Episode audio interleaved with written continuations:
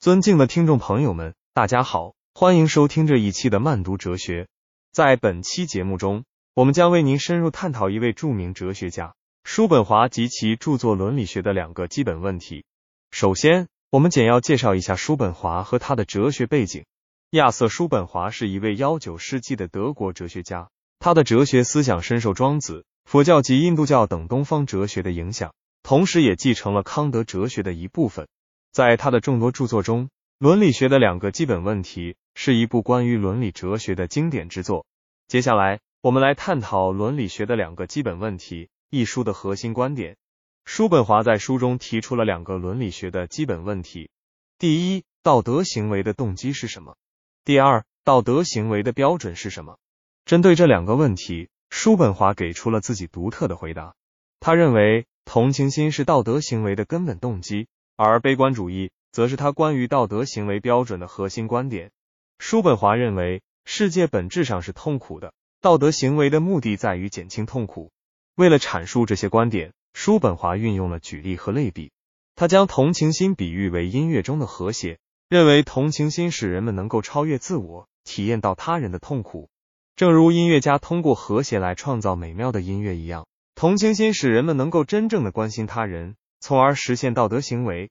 此外，叔本华通过对痛苦与快乐的比较来论证悲观主义的道德观。他认为，痛苦是世界的本质，而快乐只是痛苦的暂时缺席。因此，道德行为的目的在于减轻痛苦，而非追求快乐。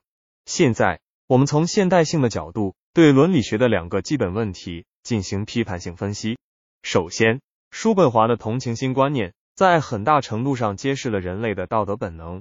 然而，这一观点在现代伦理学中并非完全适用。例如，生态伦理学强调环境的保护和生物多样性的维护，而这些伦理行为的动机并不仅仅是同情心。同样，在处理复杂的伦理问题时，诸如技术伦理、商业伦理等领域的道德行为动机，也可能涉及到其他因素，如责任、正义等。其次，叔本华的悲观主义道德观。在很大程度上受到其个人生活经历和世界观的影响。然而，在现代社会，我们需要更为积极的道德观来引导人们的行为。悲观主义道德观忽略了人类在面对痛苦和挑战时所表现出的积极、进取和创造力。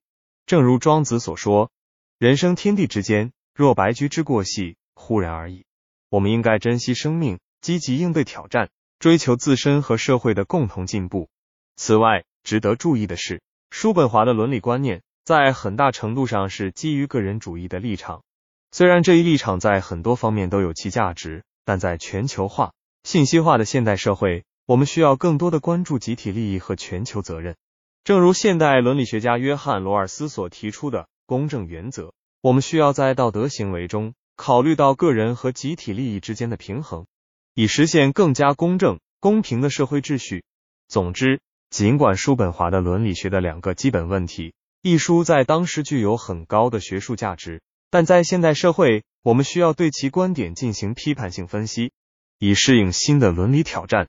我们应该从叔本华的思想中汲取智慧，同时结合现代伦理学的发展，探讨更加适应时代需求的道德理论。